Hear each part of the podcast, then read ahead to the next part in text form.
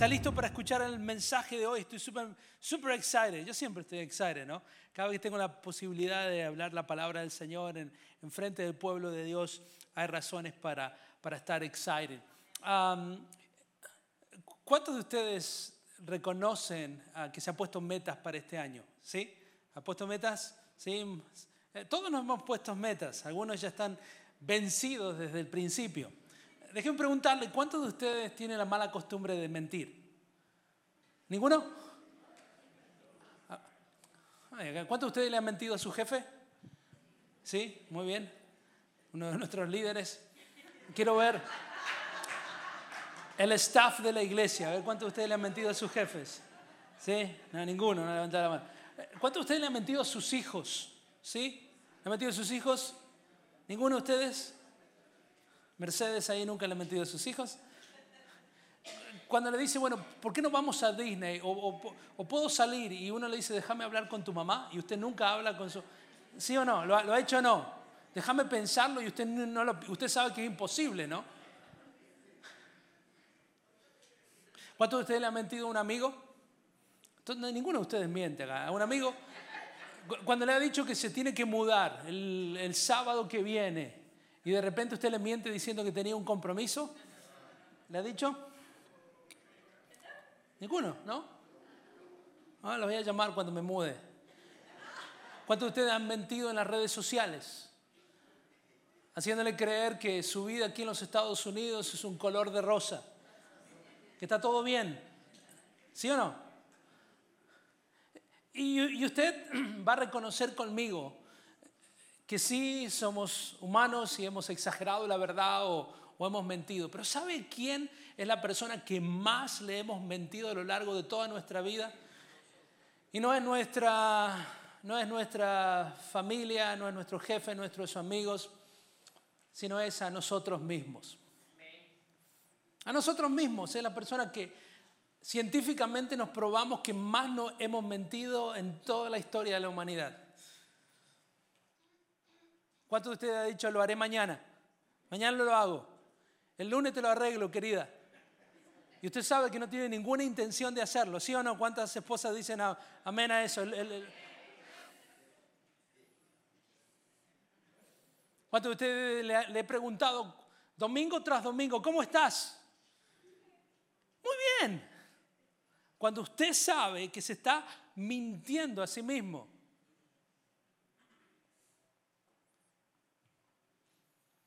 ¿Cuántos de ustedes han dicho frases como esta? ¿Sabe qué? No me importa en absoluto lo que la gente piensa, cuando en realidad le duele y le molesta. ¿Cuántos de ustedes se han mentido diciéndose a sí mismo, bueno, ¿sabe qué? Esta situación en mi vida no es para tanto. O, o, peor aún, se ha dicho una y otra vez, esto no es una adicción, o sabe que puedo dejar de tomar o puedo dejar esta práctica que usted sabe que no es buena para usted en cualquier momento que yo quiera. ¿Cuántas veces nos hemos mentido a nosotros mismos más que a nadie en la faz de la tierra? Yo le voy a explicar por qué. Pero bíblicamente lo voy a hacer. En Jeremías capítulo 17, versículo 9, nos dice la razón por la cual nos hemos mentido una y otra vez. Y no tan solo que no hemos mentido, sino que no hemos mentido y no hemos creído la mentira que nosotros mismos nos estamos diciendo. ¿Alguno de ustedes me diga un amén para ver si estoy diagnosticando bien? Y Jeremías capítulo 17, versículo 9, nos dice la razón por la cual nos mentimos. Y es la siguiente, dice que la palabra del Señor dice que nada, diga conmigo nada, nada hay tan engañoso y perverso como qué cosa? Como el corazón humano. ¿Cuántos de ustedes tienen un corazón? ¿Quién es capaz de comprenderlo? Y, y, yo no sé si voy a ser capaz de ayudarle a comprender su propio corazón, porque si la Biblia dice que quién sería capaz de que nos ayude a comprender el estado de nuestro corazón, yo no estoy calificado para eso, pero lo único que estoy para decirle en esta mañana que su corazón, al igual que el mío, es engañoso. No sé usted, pero año tras año nos enfocamos en los hábitos, cosas externas que queremos hacer para nuestras vidas. El año pasado, ¿cuántos de ustedes se propuso bajar esas 10 libras que lo ha acompañado desde, desde el primer nacimiento de su bebé? Y no estoy hablando a la mujer, estoy hablando a los hombres. Y, y nos ponemos metas externas porque sabemos la importancia de los hábitos. Pero a diferencia de años anteriores, queremos indagar dentro de nosotros antes de empezar a trabajar en nuestro exterior. Antes de ponernos metas externas, creo que es fundamental examinar nuestro corazón. Mire, quiero que anote esto y si tiene Facebook, Twitter o algo, tiene que ponerlo. Si quiere cambiar su vida, cambie sus hábitos. Eso lo aprendamos el año pasado, ¿sí o no? Si quiere cambiar su vida, ¿qué tiene que hacer? Cambie sus hábitos. Aprendimos el año pasado que las personas exitosas hacen regularmente lo que el resto de las personas no. Pero si quiere cambiar sus hábitos, deje que Dios cambie primero su corazón. Mire, si usted quiere cambiar su vida, cambie sus hábitos. Pero la razón que muchas veces fallamos en cambiar nuestras vidas es porque no podemos mantener nuestros hábitos siendo cambiados a lo largo del año. ¿Cuántos de ustedes se propuso el año pasado leer toda la Biblia? ¿Alguno de ustedes? Y otra vez volvió a leer hasta Génesis capítulo 17 en febrero 12. Ya lo tiene de memoria. Si quiere cambiar su vida, cambie sus hábitos, pero si quiere cambiar sus hábitos, primero tenemos que permitirle al Señor que cambie nuestro corazón. ¿Cuántos dicen amén a eso? A lo largo de estas semanas vamos a indagar dentro de nuestro corazón y hoy vamos a aprender acerca del hábito del autoexaminarse. Creo que es fundamental que como cristianos tengamos un hábito, diga conmigo, un hábito. El hábito de autoexaminarnos. La próxima semana vamos a hablar acerca del hábito de la simplicidad, de cómo podemos vivir vidas más sencillas. ¿Cuántos de ustedes añoran los años donde su vida era mucho más sencilla y menos complicada de lo que es hoy? ¿Alguno de ustedes?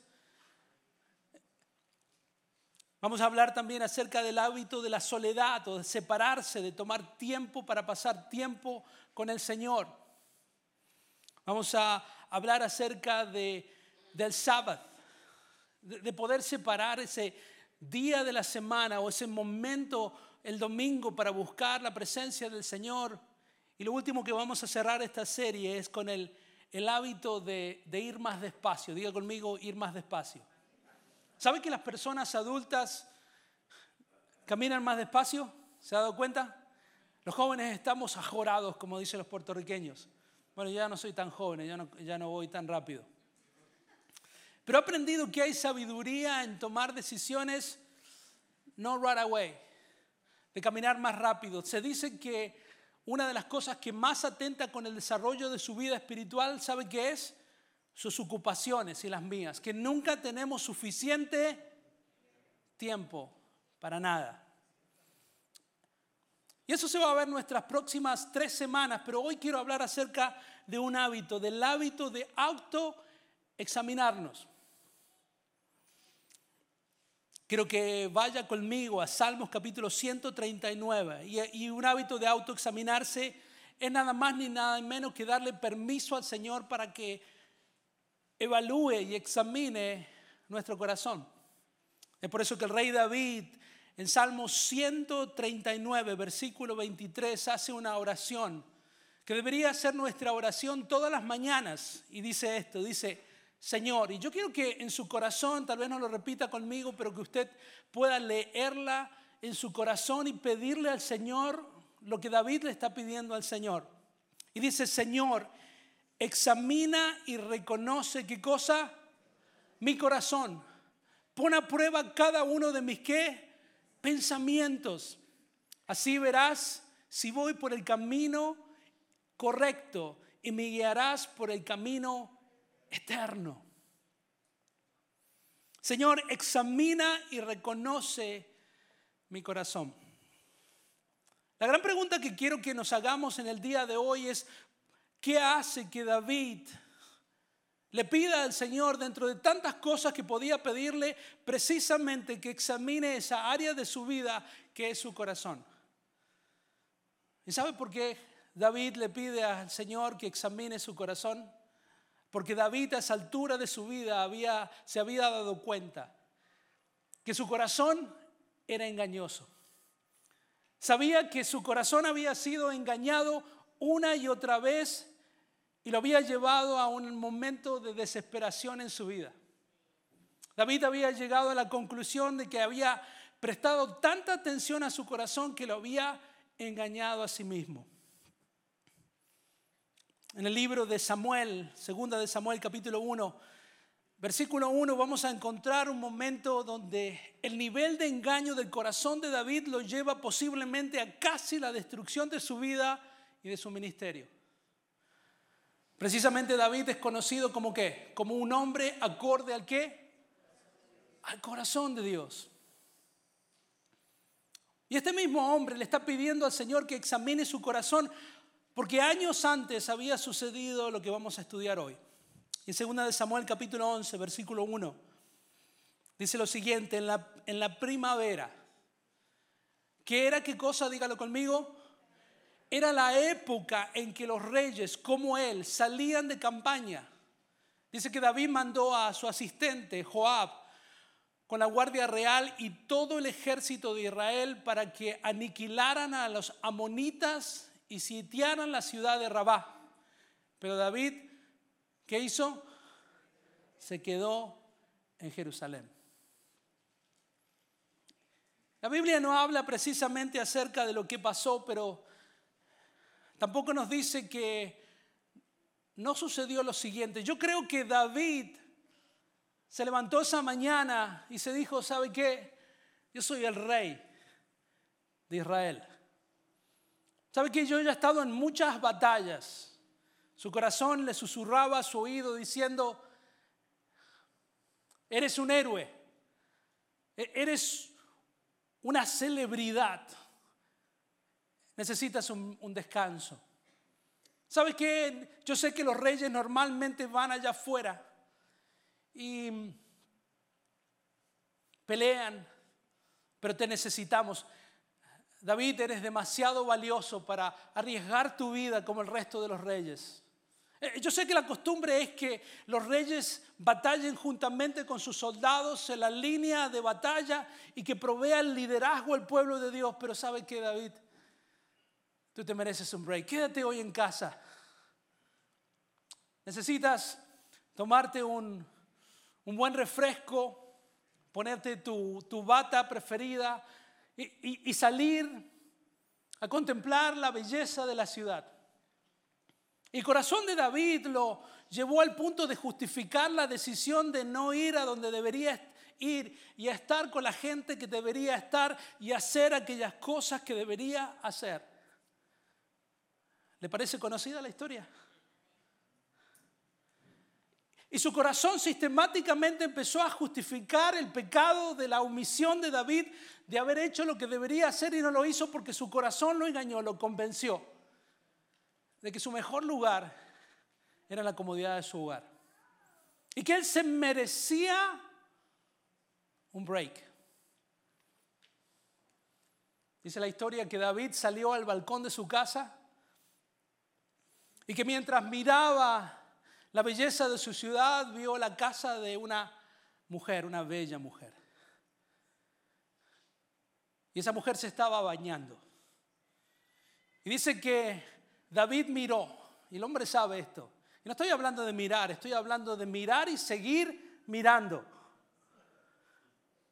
Como ese hombre que iba caminando con su mujer y pasa una bella jovencita muy ligera de ropa y sus ojos no pudieron mirar y dejar de mirar y siguió mirando a esta jovencita hasta que encontró los ojos de su propia mujer. Y ella le dijo, espero que haya valido la pena haber mirado teniendo en cuenta el lío que te has metido.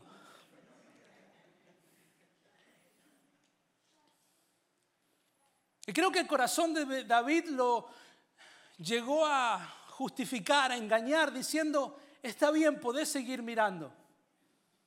Y seguramente el corazón de David era el peor de sus advisors diciendo, ¿por qué no le invitas al palacio?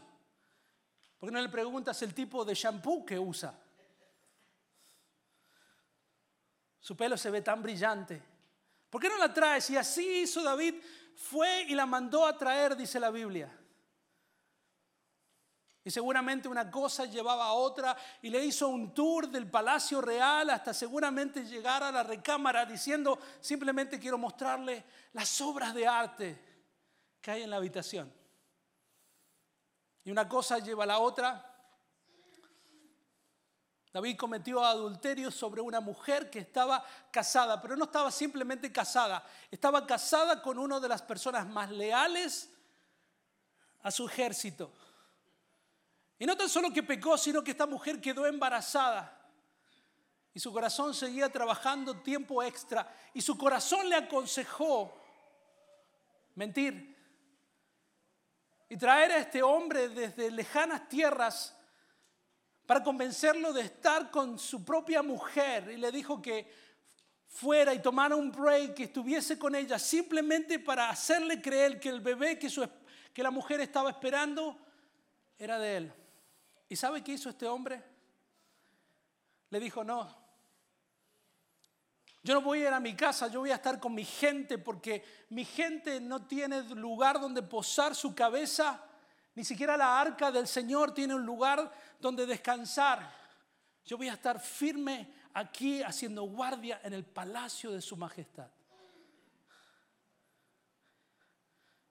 El corazón de David seguía trabajando tiempo extra y como era engañoso en gran manera lo dijo que lo convenciera de llevarlo a la línea de batalla. Hasta el punto donde era peligroso y dejarlo absolutamente solo para que muriera. Y así sucedió.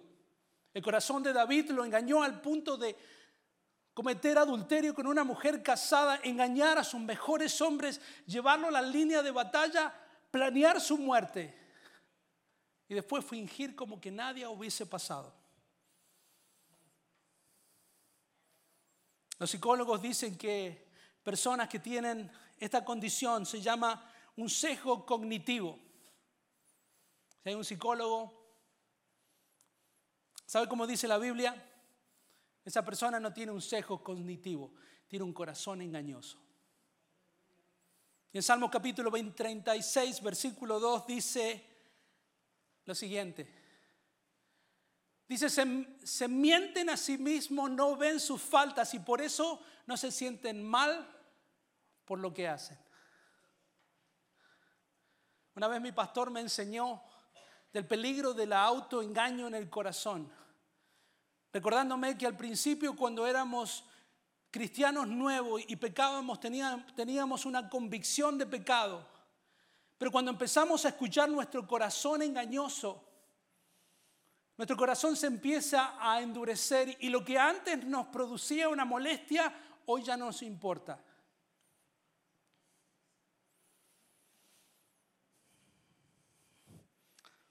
quiero que prestemos atención a las condiciones de su corazón. Y yo sé que estoy peleando no tan solo con usted y con este tema tan incómodo, sino con su propio corazón diciendo, no, Carlitos, tú eres un genio.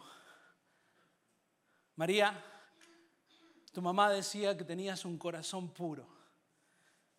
Esteban, todo el mundo dice que eres una gran persona. Yo quiero recordarle lo que dice Romanos capítulo 7, que dice, no hay nada bueno en nosotros. Es un recordatorio a nuestro propio corazón para decirle que no importa qué tan buena usted piensa que es o que la gente le dice, su corazón es engañoso. ¿Sabe que muchas personas que tienen un corazón engañoso como el suyo, como el mío, en lo que normalmente hacemos es lo que se llama negación serial. Y es posiblemente lo que está haciendo ahora. Todos menos yo, yo no, pastor. Mi corazón, mi mamá me decía que tengo un corazón de oro. Su mamá le mentía. Otra de las características de un corazón engañoso es son personas que critican, critican de manera o demasiadas críticas. Son las personas que se dedican a mirar la, la paja del ojo ajeno y se olvidan de la viga propia. Constantemente están pensando que el problema no es mío, sino de alguien más. Otro síntoma de un corazón engañoso son personas que están constantemente a la defensiva. ¿Cómo estás? ¿Qué quiere decir? ¿Cómo, cómo estoy? ¿Cómo te fue este fin de semana? ¿Quién le contó, pastor? Yo no me he robado ninguna radio. O peor aún, cuando entramos en el cinismo. Las personas que practican el cinismo son personas que piensan que siempre están bien, que siempre tienen la razón y que nunca están equivocados, sino que los que están equivocados son siempre los demás. Porque yo soy una buena persona. Pero volviendo, volviendo a la historia de David y un corazón engañoso que lo llevó a cometer adulterio, a cometer un asesinato planeado, ¿Sabe que el Señor siempre está observando la condición de nuestro corazón? ¿Sabe que usted puede engañar a su esposo, a su esposa, a su amigo, a su jefe? A todos nosotros en redes sociales me puede engañar a mí, pero hay alguien que usted nunca va a poder engañar. Y es al Señor. ¿Sabe que el Señor conoce la condición de su corazón por más que cante lindo? Por más que diga gloria a Dios, aleluya, y, ¿Y quién vive? ¿Y a su nombre?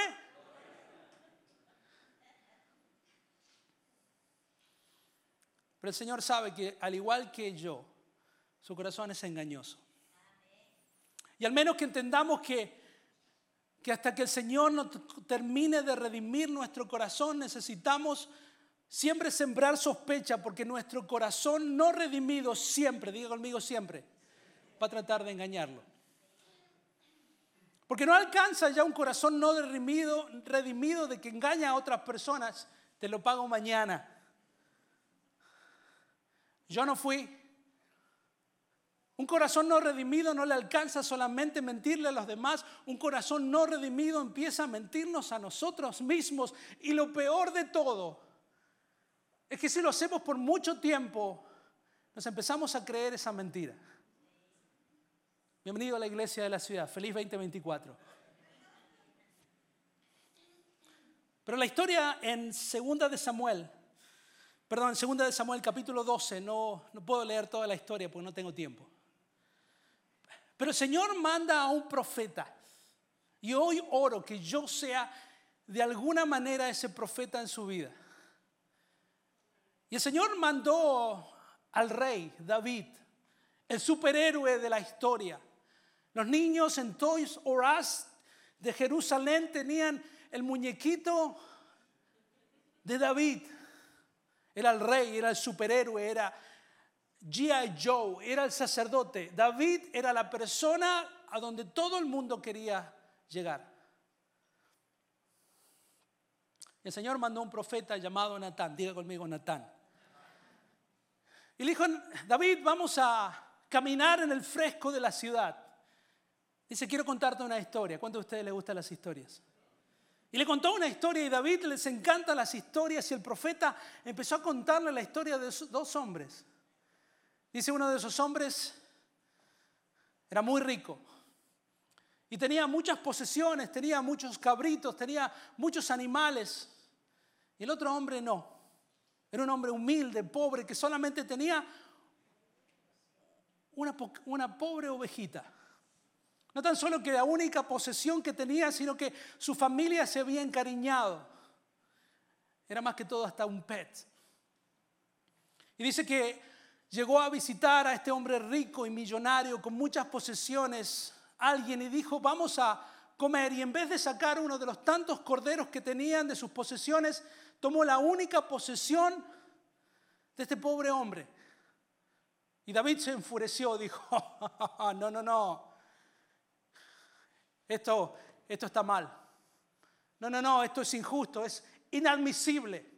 Esa persona debería morir.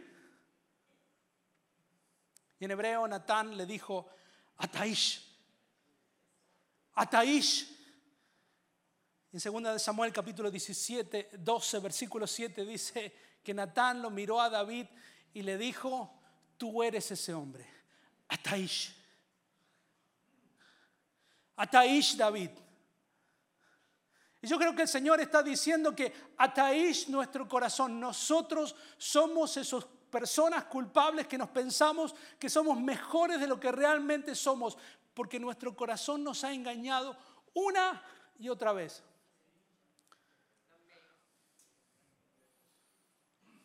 Le dijo David, tú eres ese hombre. Y yo no sé cómo supo si fue una revelación de parte del Señor o fue los chismes que todo el mundo sabía. Porque un corazón engañoso nos hace pensar que nunca nadie se va a enterar de nuestros pecados, cuando la Biblia dice que nuestros pecados golpearán tarde o temprano a nuestra puerta. Ataish Walter. Ataish. Es por eso que es importante tener este hábito de la autoexaminación. Al igual que David, ponernos delante del Señor y cada mañana de nuestras vidas, todo el tiempo, hasta que Jesús venga, Señor, examina mi corazón. La gran pregunta es, ¿qué pecado está ocultando? ¿Qué le ha hecho creer su corazón por tanto tiempo que lo ha practicado que ya piensa que está bien o es aceptable? David lo creyó. ¿Cuánto más nosotros? ¿Qué práctica ha hecho en su vida que se ha transformado en un hábito que es claramente un pecado? Y como todavía no ha visto las consecuencias, porque todavía no ha habido un profeta que ha golpeado su, su puerta y le ha dicho, Taish, no significa que su corazón no lo ha engañado todos estos años.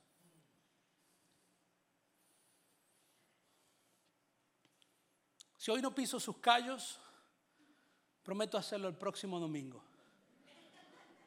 Y si el próximo domingo no le toca, yo les aseguro que el tercero le va a caer. O el cuarto, o el quinto. Porque no hay nada bueno en nosotros, dice la palabra del Señor, nada. Y cuando empezamos a pensar que somos realmente buenos, caemos en la trampa de nuestro corazón. Y la pregunta en 10 minutos que me quedan es ¿qué hacemos? ¿Cuántos de ustedes son culpables de tener un corazón engañoso? Cuando reconocemos que nuestro corazón por naturaleza, cuando no ha sido completamente redimido y constantemente redimido por el Señor, no podemos confiar. La Biblia dice que es maldito el hombre que confía en el hombre.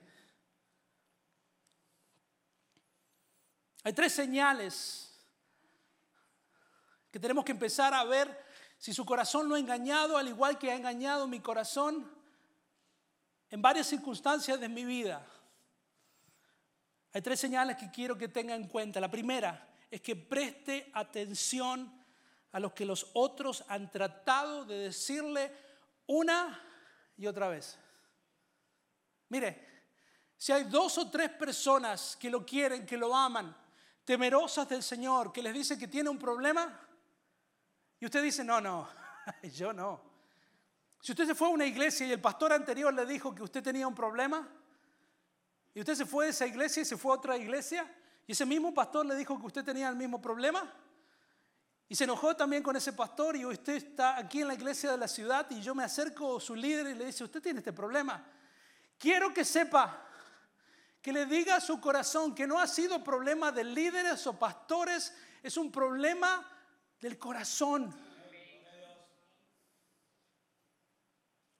Proverbios capítulo 12, versículo 15 dice, el necio, mire la persona que tiene al lado y diga que el Señor te bendiga.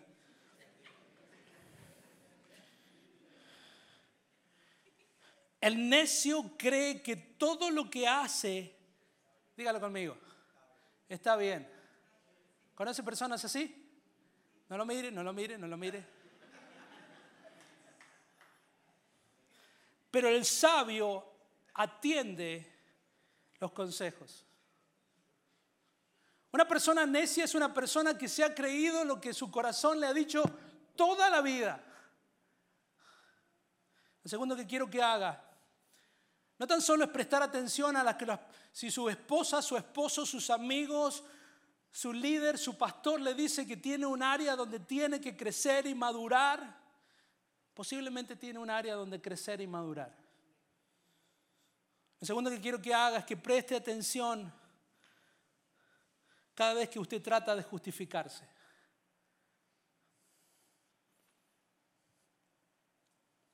¿Sabe qué? Yo, yo, pastor, esto no es un problema para mí. Yo, yo tomo recreacionalmente.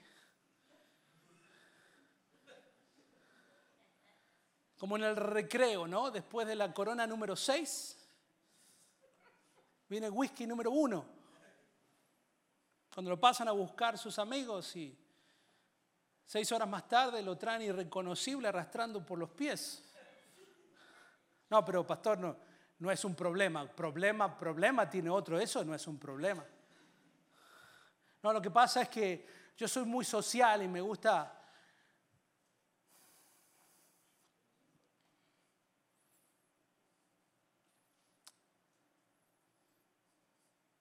Es marihuana, pastor.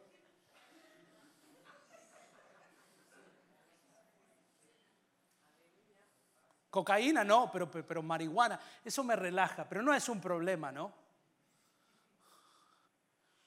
Es una chimenea a su casa. Ah, pero I, I can handle it. Está aprobada ahora por Federation something something.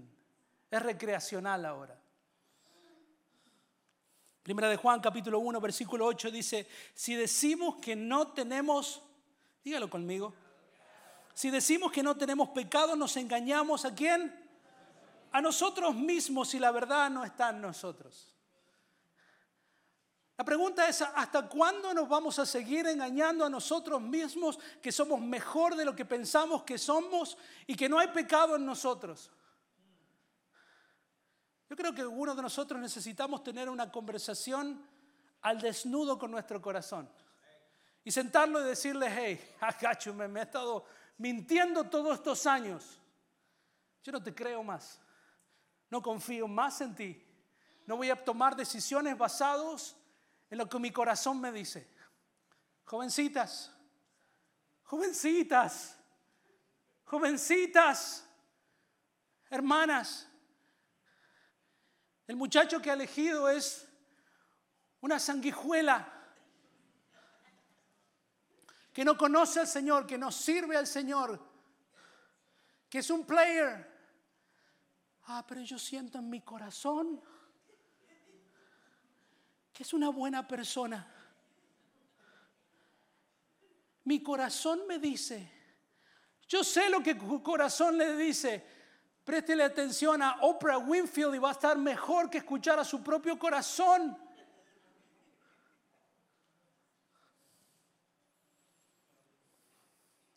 Por último, por el tiempo, preste atención cada vez que está a la defensiva.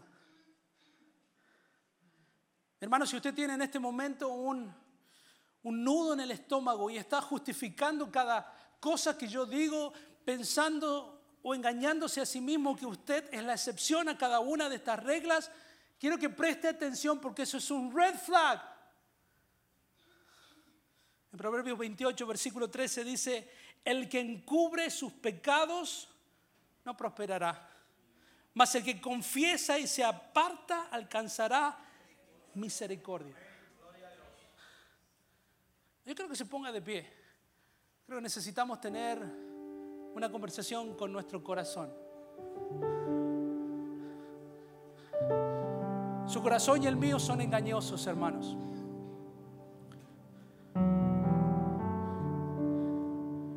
Cosa es decir una mentira. Otra cosa es creer una mentira. Y una peor es vivir una mentira. Cuando hemos repetido muchas veces que somos buenos, que we can handle, que no tengo que tomar una decisión, que mi corazón me dice, lo peor es cuando empezamos a creernos lo que nosotros mismos nos pensamos. Mire, cuando más convencido estés de que no tiene un problema, es más probable que sí lo tenga. Si usted está convencido de que este mensaje no es para usted, quiero decirle a usted y a su corazón que este mensaje vino de Dios y tiene su nombre, su apellido, su número de seguro social, su correo electrónico, su código postal. Y fue escrito para usted. Porque su corazón es tan engañoso como el mío. Y es por eso que tenemos que confiar en la palabra del Señor, en el Espíritu del Señor. Y quiero despedirlos con esto. No podemos cambiar lo que no estamos dispuestos a confrontar. Hasta que usted no reconozca pública, privadamente, que no puede confiar en su corazón porque es engañoso más que cualquier otra cosa en el mundo, no va a poder controlarlo cambiar. Es por eso que David al final de sus días, después de haber entendido lo engañoso de su corazón y las consecuencias de sus malas decisiones basadas en su engañoso corazón, dijo Salmos 51.10, dice, Dios mío,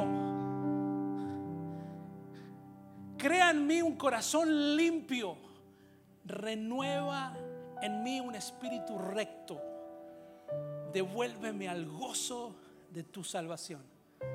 Señor, dame un espíritu dispuesto a obedecerte. Yo quiero que cada uno de nosotros cierre sus ojos en este momento. Y que sus propias palabras le diga, Dios mío, Dios mío, crea en mí un corazón limpio.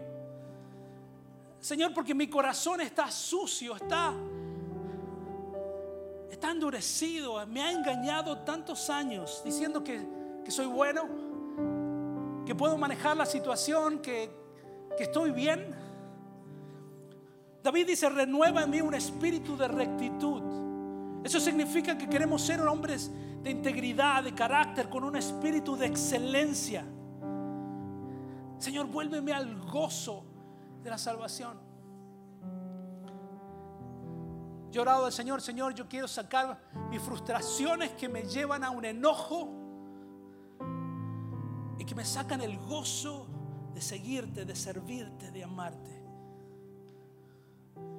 ¿Sabe qué ha hecho mi corazón por mucho tiempo? Ha tratado de, de frustrarme para llevarme al enojo para que me saque el gozo de la salvación. Y yo no quiero un mejor corazón, yo quiero un nuevo corazón.